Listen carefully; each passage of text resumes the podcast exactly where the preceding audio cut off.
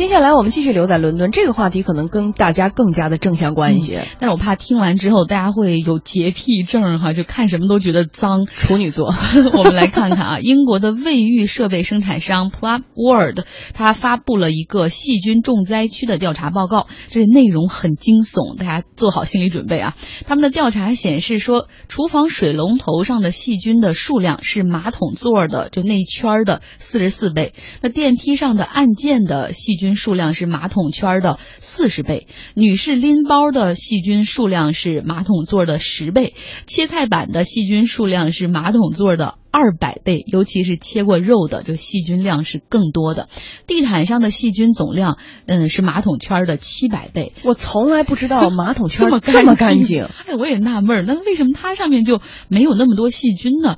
或者是说，可能前提是你每做完一次都要擦一次吧？那另外呢，这份报告还说，像牙刷啊、女性口红啊、电灯的开关啊、餐厅的食谱啊、超市的手推车，这上面的细菌数量都是要比马桶。圈要多得多得多，那毕竟发布这份报告的是卫浴公司，可能是在为自己的产品在做宣传。大家对这个细菌量还是存在一定的怀疑。不过我同时也看到美国的亚利桑那大学也发布了一份最新的报告，也指出像厨房的抹布啊、厨房的水槽啊、浴缸的这浴室的浴缸以及厨房里面的各种把手，其实细菌含量都比马桶座要高。而且他们说啊这个这很多的细菌都是大肠杆菌。菌，那专家就建议拉肚子，对，要想避免这些细菌尽量减少，那你还是要勤洗手，然后要用流动的水去洗澡啊洗手，而且同时要彻底的清洁这个毛巾和水池，每周至少一次。嗯，就是讲卫生呗。